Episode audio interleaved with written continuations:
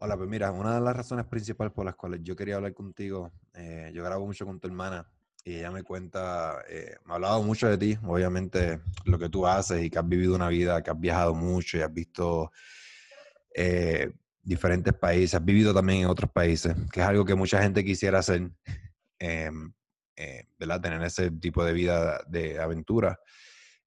también actualmente trabajas como guía turístico en Washington, D.C. Sí. Sí.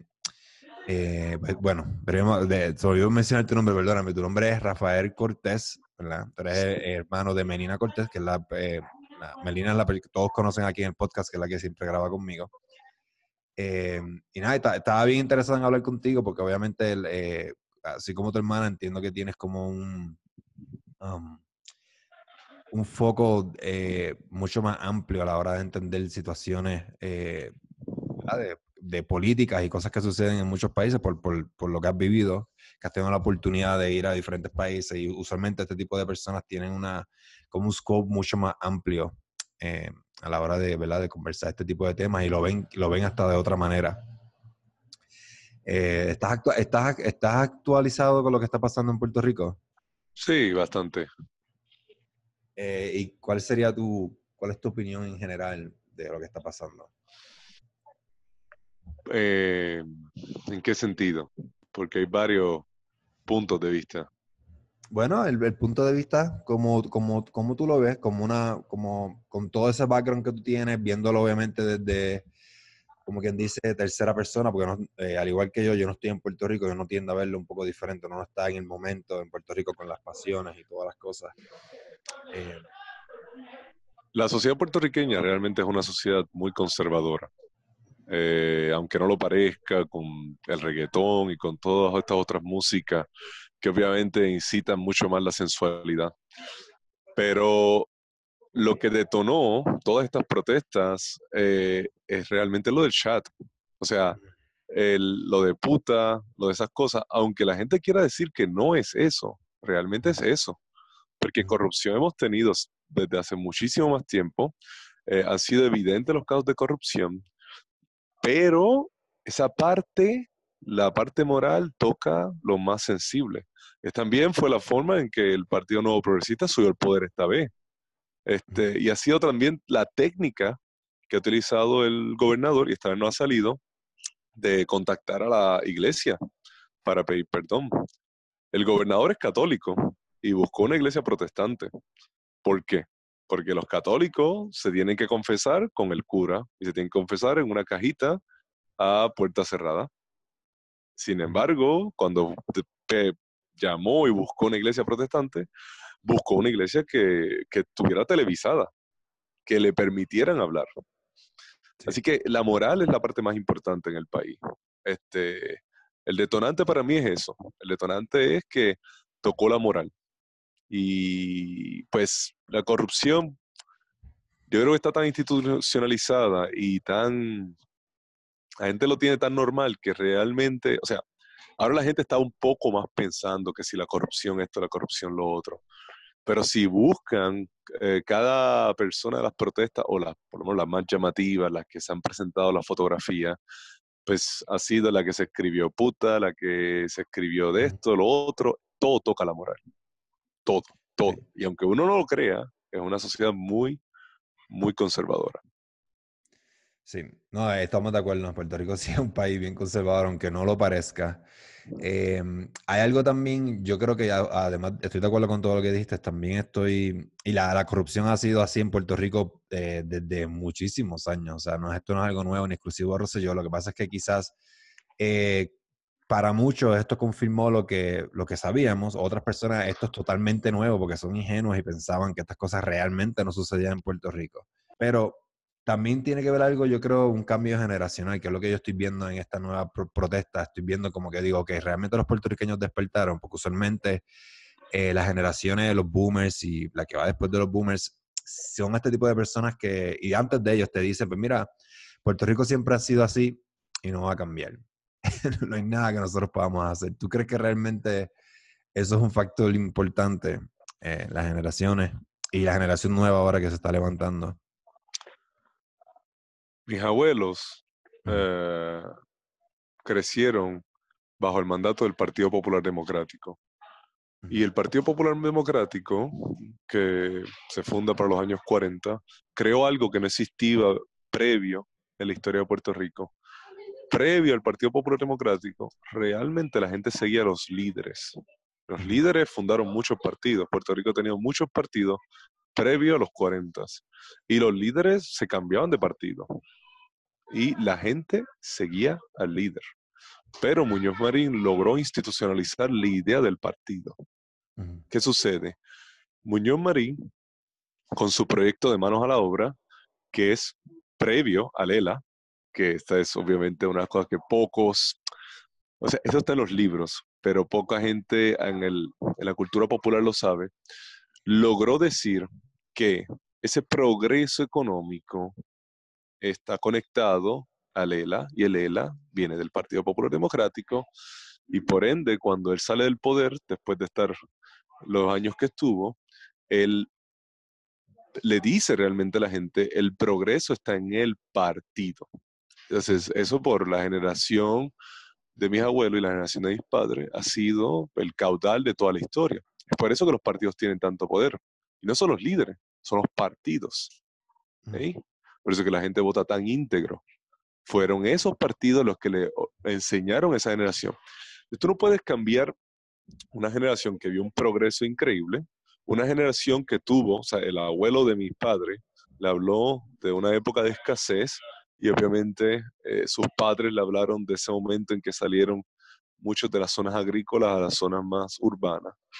No podrás cambiar nunca eso, esos tiempos tan memorables de progreso, eh, a lo que pues ha vivido más la generación de ahora. No vas a poder cambiarlo. Yo no, voy a yo no espero y no creo que los baby boomers o los abuelos míos vayan a cambiar ese, esa fidelidad que tiene al partido.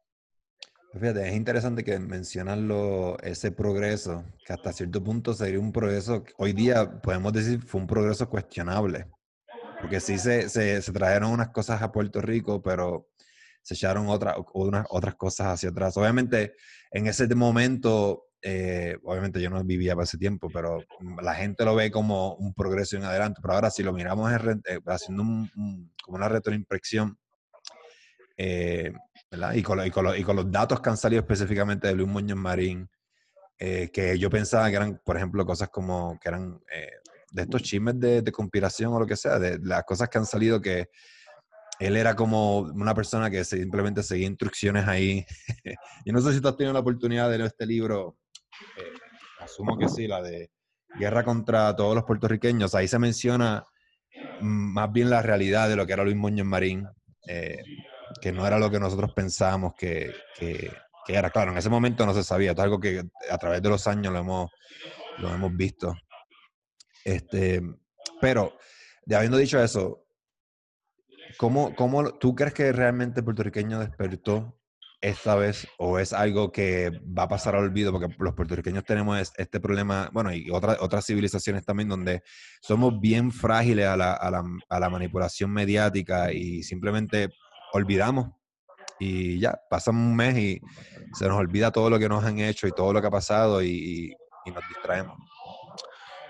Eh, yo no esperaba que las protestas fueran tan masivas y que duraran más de un día. Eso sí, yo creo que ni siquiera eh, los partidos se esperaban eso. Eh, la gente que yo conozco, que son del partido que gobierna actualmente, están bastante callados. Que eso es raro. Así que hay cosas que yo sinceramente no me lo esperaba. Eh, yo creo que sí, que el gobernador va a terminar renunciando. Lo que pasa es que están buscando eh, dejar todo claro, quién va a ser el que va a gobernar, porque ya le ha cerrado suficiente al Partido Nuevo Progresista. Entonces están buscando qué les conviene más.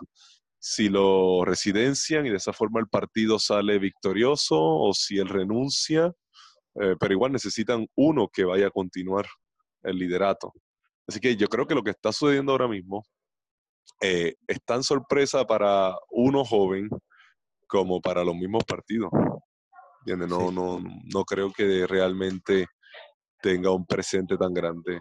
Y la gente joven pues sí se siente un poco más frustrada que obviamente que otros otros grupos de la sociedad. Y yo creo que, pues, bueno, no voy a de aquí a poner lo que va a haber una revolución y que la gente va a coger pistolas y eso. No creo que llegue a ese punto. pero por una revolución de conciencia. Por lo menos la gente va a decir, mira, esto es lo que pasó. Y espero que eso de paso, que la gente por lo menos este, pues deje de votar íntegro. Eh, eso no no lo voy a esperar para la gente que tiene más de 40 años. Pero para los demás, pues por lo menos no votar íntegro o votar, ir quitándole el poder. Este, yo espero, eso sería para mí un logro increíble, que para la elección del 2020 los dos partidos grandes eh, ganen por 30%. Y eso, o sea, que estén en 30 y 30 más o menos. Eso sería impresionante. Eh, este, este, es el gobernador que menos votos ha tenido en la historia de Puerto Rico para ganar unas elecciones. Y el Partido Popular Democrático, que es uno de los partidos más conservadores, porque el Partido Nuevo Progresista es mucho menos conservador que el Partido Popular Democrático. Por primera vez en la historia tienen primaria. Eso nunca había ocurrido. Toda la historia del Partido Popular Democrático se metían ahí en su casita y decidían quién iba a ser el candidato. O sea, pero nunca han tenido primaria para el candidato a gobernación. Por primera vez van a hacer eso. O sea, yo creo que hasta para estos mismos partidos es, una experiencia nueva. Están viendo cómo mantener el poder, eh, cómo mantener esa, o sea, ese, esa lealtad. Realmente es una lealtad. Sí. Bueno, de, hecho, yo creo que el 2020, eh, pues, creo yo que es donde más participación activa en la democracia nosotros vamos a ver. que eh, me da la impresión de que mucha gente que que por muchos años no ha votado y la juventud que generalmente tiene cero interés en la, en la política, eh, creo que va a votar. Pero yo sé que tenemos poquitos minutos ya. Yo estaba teniendo otras conversaciones con otras personas y yo pienso que el programa de Rosselló obviamente es uno de múltiples problemas que tenemos que tiene Puerto Rico. Como mencionaste, la corrupción en Puerto Rico está institucionalizada. So, yo, yo hablo del término como Game of Thrones, o sea, llega, llega un momento en que hay que romper la rueda. Y yo, eh, ¿tú crees que eso eventualmente va a ser, eh, o sea, reformar todo lo que es los sistemas políticos y, la, y cómo se, se mira la política en Puerto Rico? Claro, estamos tomando baby steps ahora, pero ¿tú crees que eso sea posible eventualmente, que llegue, se llegue ese momento donde se rompa esta rueda? Porque, o sea, quitamos a Rosselló, se va Rosselló y viene otro, entonces la, la corrupción sigue, porque ahora mismo el, la Cámara y el Senado tienen diferentes eh, ¿verdad? Investigaciones que ya se ha hablado que van a venir arrestos y, y, un montón de cosas que vienen eventualmente, que van a tocar a un montón de personas. ¿Tú crees que eso es posible, que se vaya a romper la rueda eventualmente? Mm. No estoy tan seguro, porque la mayoría de la gente de clase media en mi país, eh, o los que han echado un poco para adelante, por ejemplo, no lo han hecho desde el sector privado. Lo han hecho siempre porque alguien ha estado en el gobierno y esa persona pues ha tenido los beneficios del el gobierno que ahora mismo se están quitando, obviamente, pero en el momento sigue siendo pues, de, los de los trabajos más estables. Y esos trabajos casi todos se han llegado por ayudas políticas, o sea, por el amigo de este, el amigo de lo otro. Entonces eso ya queda muy cultural. O sea, obviamente no es lo mismo comparar a una persona que se robe 20 millones de dólares eh, que no es que realmente se lo roba así, que sale con un bulto con el dinero, es que se lo pasa a ciertos compañeros y a ciertos amigos, pero es que a nivel mucho más bajo ya lo hacemos entre nosotros. Eso yo no sé hasta qué punto.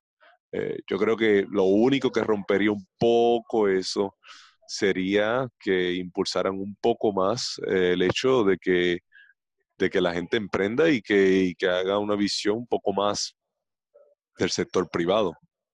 O sea, permitir que exista una clase media que también crezca dentro del sector privado. Y una clase media sólida. No estoy hablando gente que trabaja en McDonald's y Walmart.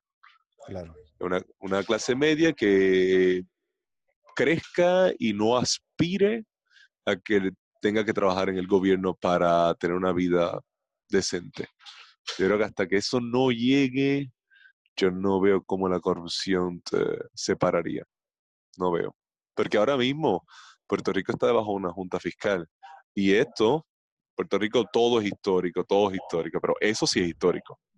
eso es realmente un momento que rompe en la historia eh, económica, política y social de Puerto Rico.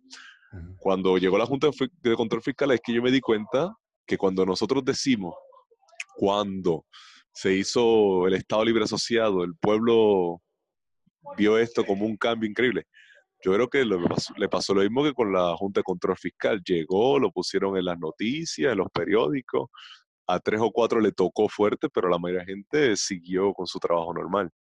Este, y tenemos una, una Junta de Control Fiscal y con todo eso los casos de corrupción son abismales. O sea, son los contratos de los hermanos, los amigos, este, asesores que son los que perdieron en las elecciones. Eh, yo creo que hasta que hasta que no se impulse por lo menos desde un aspecto privado, que se pueda crear una clase media sólida desde el aspecto privado, yo no veo cómo eso podría cambiar. Sí, bueno, pues gracias, pues sé que te tienes que ir, ¿verdad? Tienes que retirarte ya. Me quedan como cinco minutos más si tienes alguna pregunta. Ah, bueno, eh, sí tengo, es que tengo muchas preguntas, pero creo que no, no. Te quería preguntar, bueno, tú que has tenido la oportunidad de diferentes países, no sé si has tenido, eh, has, visto cómo, bueno, también conoces historia, cómo otros países se han manifestado. Yo creo que Puerto Rico puede hacer otro tipo de manifestaciones inteligentes, no simplemente tirarse a la calle. Pero yo estaba mucho, muy callado en las redes y, observando, pero ya estoy empezando a soltar, por lo menos mi opinión. Y yo pienso que Puerto Rico puede eh, hacer protestas inteligentes donde no afecte ni se tire un tiro en el pie afectando la economía del país, eh, o sea, paralizando las calles, paralizando la economía, ya el turismo se está afectando, esto está a nivel mundial, ¿me entiendes? Que, que por lo menos si, que, em, si conoces de eso, o sea, ¿qué, alternativas, además de protestar en la calle y paralizar la economía? Bueno, yo no veo, sinceramente, yo no veo ninguna protesta efectiva que no paralice la economía. Solo cuando le toca el dinero a la gente es la única forma en que eso puede hacer cambio. Cuando los afroamericanos protestaban en Estados Unidos por la segregación racial, ¿qué es lo que hacían? No consumían los productos de ellos. Eso le afectó a la economía a los blancos. Y hasta ahí llegó la cosa. ¿Entiendes? O sea, de, una forma u otra tiene que afectar la economía. ¿Entiendes? eso, yo, lo veo así. En el aspecto de una protesta inteligente, yo sí he visto algunas cosas que me parecen inteligentes. Por ejemplo, hay gente que ha dicho que unfollow la cuenta de Instagram de Rosselló. Esas cosas parecen estúpidas, pero esas sí, eso le va quitando. Y eso, lo, ellos miden todas estas cosas a nivel de rating. Este, ah, también poner en todos los eh, social media renuncia a Rosselló también es impresionante. En muy poco tiempo, eso ha dado tanta vuelta que medios de diferentes países han empezado a tocar esto, aunque sea una página. O sea, tiene que imaginar que el liderato del partido, no solo el del poder, el de los demás, están viendo que una cosa que antes se podía esconder en el país, ahora puede correr el mundo. Y eso les afecta, y eso sí es inteligente pero que no toque la economía una protesta, no veo la efectividad en eso, porque entonces sería quedarse en la casa. Sí, no, no. Eh, lo que quiero decir, por ejemplo, yo para mí pienso que la protesta económica, claro, tiene que ser económica, debería ir más bien a los grandes intereses que están detrás de que es cuestión de hacer un poco de research y ver eh, quiénes son las personas, tú sabes, que, que, que que todos estos inversionistas, que esto es lo que pasa en Estados Unidos también, son estas gente que son los mismos que donan dinero, que donan dinero para, los, para, un partido, donan dinero para el otro, porque no importa quién gane, ellos van a obtener lo que ellos quieren, ¿me entiendes? Son más o menos, quizás es un poco más profundo y más, más cuidado. Pero yo creo que, yo creo que con la globalización hoy día es muy difícil, porque estas, estas compañías son muy grandes, estas compañías tienen más de un brazo. O sea, la gente, yo escucho a esa gente que dice, no, Facebook va a morir lo que viene es Instagram o va a ser más fuerte Instagram. Y está bien, puede que sea más fuerte, pero son la misma compañía. O sea, no importa. O sea, el, dinero vuelve para el mismo, para el mismo pulpo. Eh, yo lo veo bien difícil. Además, hay otra cosa, y esto a mí siempre me lo recordaré, que Neruda dijo, tu conciencia está atada a tu bolsillo. Tú no puedes aspirar a que le digas a una persona de escasos recursos, no, mira, cómprate, no sé, los tomates del granjero de aquí, de allá, este, cuando su bolsillo está atrapado a comprar ciertas cosas. Eso, eso yo ahí no veo cómo, O sea, eh, la clase media alta, que casi siempre es la que se mantiene, la que tiene tiempo para pensar y criticar, quisiera que la clase media baja, que no tiene tanto tiempo, porque tiene que trabajar mucho más, actuara como ellos. Pero no estamos en los zapatos de ellos, no vivimos las necesidades de ellos y no nos movemos en el cobre de ellos. Y yo creo que ahí no... A mí igual, yo creo que me ha sorprendido mucho más estas protestas de la, cualquier otra que he visto en la historia de Puerto Rico. Literalmente, yo no esperaba tanta gente, yo no esperaba que fuera tan secuencial cada día. Yo no esperaba que los artistas, los artistas hablaran. ¿Entiendes? Los artistas son bien cuidadosos con esto porque esto también toca su rating eh, y han hablado. Eh, o sea, esto ha sido bastante, mucho, vuelvo, yo no me lo esperaba. No me lo esperaba y yo creo que sí, el gobernador va a renunciar, simplemente están buscando cómo dejar las cosas porque ha lacerado mucho ya el partido. Y las elecciones son el próximo año. Si esto habría ocurrido en el primer año, a lo mejor, pero esto literalmente el próximo año, y, ya tienen que empezar a hacer campaña.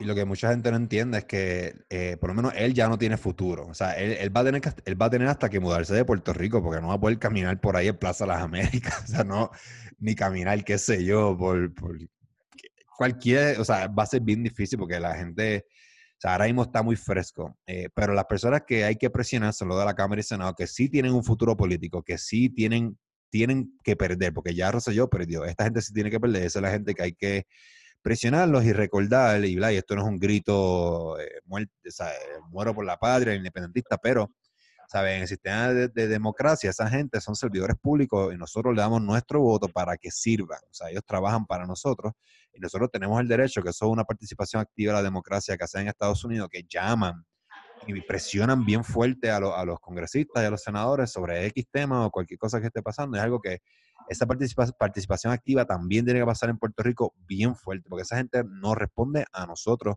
Claro, es el, eh, quizá puedo sonar idealista o, esta, utopía de la democracia, pero así es como deben ser las cosas eh, y debe pasar eso y espero que la gente se involucre en ese tipo de, participación, pero creo que te tienes que ir ya, ¿verdad? Pero este, quiero, quiero añadir una cosa con ah, esto. Este, Sí, yo creo que sí, una cosa bastante idealizada. También aquí en Estados Unidos los políticos también se corrompen, pero nosotros tenemos diferentes reglas de juego entre Estados Unidos y Puerto Rico. Por ejemplo, Estados Unidos, los representantes tienen que representar algún distrito, alguna zona. O sea, evidentemente tienen una zona geográfica que tienen que representar.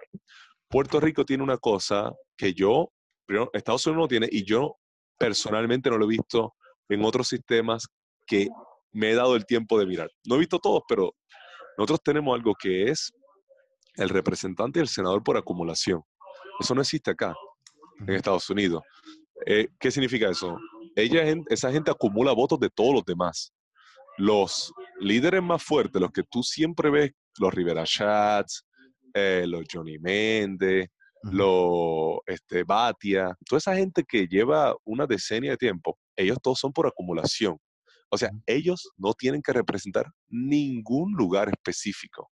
Ellos recogen puntaje de todos los demás y se vuelven senadores. Por lo cual, ellos no les preocupa, ellos no tienen que hacer ningún tipo de campaña, ellos no tienen que, eh, o sea, no tienen a quién responder. No sé si entiendes esto, a dónde voy. O sea, la única forma que tendríamos para lacerar la vida política de estos individuos, no creo que sea tanto enviando una carta y el Senado y eso, porque a Rivera Chatwell le puede enviar todas las cartas que quieran, pero él no le debe ningún, o sea, él no tiene ningún constituyente a quien ir a dar beso. Rivera Chat cuando hace sus cuando hace las campañas en el año próximo año, él va y apoya a un alcalde aquí, un alcalde allá, en otro lado, pero es un apoyo al partido. O sea, el partido es el verdadero poder. Hasta que no se le hacer el partido, hasta que esta gente, especialmente los que son senadores y representantes por acumulación, no empiecen a sufrir por el partido, porque si la gente deja de votar íntegro por su partido, esta gente pierde puntaje. Y ahí entonces es que van a perder. Ahí es que viene el miedo. Por eso yo insisto e instigo a todo el mundo. Primero, que no vote por ni el rojo ni el sur. vote por lo que sea, pero que no sea ni por el rojo ni el sur. Y si quiere votar por Mickey Mouse o poner a Ricky Martin ahí en la otra columna, hágalo. Porque eso, aunque Ricky Martin no se va a volver gobernador, eso le quita puntaje a esta gente. Simplemente quitarle puntaje, quitarle el poder al partido. Yo te digo, si el 2020 los dos partidos se van al 30 y 30%, esto es, ya cada vez han bajado, si para el 2020 bajan más, estás afectando al partido y ahí sí estás afectando el centro del poder. Ese para mí es el verdadero centro del poder que podemos tocar. ¿Que hay corporaciones detrás de estos partidos? Sí las hay, pero eso sí que es, uff, eh, tú sabes, estamos tratando de matar al Dios uh, si tratamos de matar a las corporaciones. Eso es demasiado grande. Yo creo que primero hay que tratar al semidios. Este, e, eso es lo que yo diría. O sea, hay que, hay que ir con un videojuego, eh, el boss, el primer boss, el segundo boss, hasta que lleguemos al, al, end boss. La única forma es cortando los partidos. Sí, ¿verdad? Quitándole poder a los partidos. Y puedes buscar, no, aquí no existen, aquí todos los representantes y todos los senadores tienen que representar a alguien algún grupo, alguna zona. En Puerto Rico no. Y esos son los que están más sentados. Todos ellos, todos ellos, todos ellos empiezan con un distrito y ya cuando están bien asentados en el partido se mueven a acumulación. Porque ese es, el, ese es sentarte a esperar, a, llevar, a recoger puntos. Y sería interesante luego en una conversación que tengamos tiempo explorar mucho más en esto, porque eso quiere decir que el sistema está hecho o cómo este sistema, cómo se llegó al momento que se realizó este sistema de esta manera para, estar perpetuado en el poder, conociendo todos estos elementos que hemos tocado, que la gente vota íntegro, que, que, que los partidos donde está el poder, etcétera, etcétera. Sería bueno después elaborar, profundizar mucho más en eso. Lo de, sí, lo de los partidos que la gente vota íntegro viene de Muñoz Marín. Eso viene de esa época. Él lo institucionalizó y eso se quedó ahí y le busques o no le busques, siempre esa época va a quedar como la época mítica de Puerto Rico, del boom, de la salida de la agricultura y todo eso. Así que, y este, la gente podrá criticar y decir que Muñoz Marín este, destruyó, digamos, la, la agricultura y todo eso, ya los Estados Unidos la estaba destruyendo, previo. Ya Estados Unidos estaba, fueron que fueron comprando las centrales de azúcar y las fueron monopolizando. Así que ya eso, sea Muñoz Marín o era otro, iba a acabar. Este, pero bueno, sí, hasta aquí más o menos que tengo. Eh, eh, sí, bueno, pues muchas gracias por sacarle tu tiempo para, para conversar conmigo un ratito, varios minutos. Me gustaría eventualmente, si es posible, cuando tengas más tiempo, sentarme a hablar un poquito más. Eh, pero nada, gracias Rafael. Este, ¿Algo más que quieras añadir antes de retirarte? No, yo creo que si esto otra gente lo escucha, este, de verdad no voten por los partidos. voten por cualquier candidato, aunque se lo quieran, invéntenselo. Porque sinceramente esto sí les va a doler. Si tú quieres darle un golpe fuerte, es obviamente no votar por los dos partidos grandes y votar por cualquier otra cosa. No importa, no voy a, no voy a hacer ninguna campaña por nadie. Vota por cualquier otra cosa. Y si con las otras no te convence, pon el artista que te interesa. Ricky, Martin, René, el que tú quieras. Esto lo va a afectar, pero tú no tienes la menor idea. Es que realmente nosotros en la escuela no sabemos cómo funciona el sistema político y funciona a base de partidos. Que es la única forma de quitarle más poder a esa gente. Yep. Bueno, pues gracias Rafael. Este, por hablar contigo pronto entonces. Luego. Ok, muchas gracias. Buen día.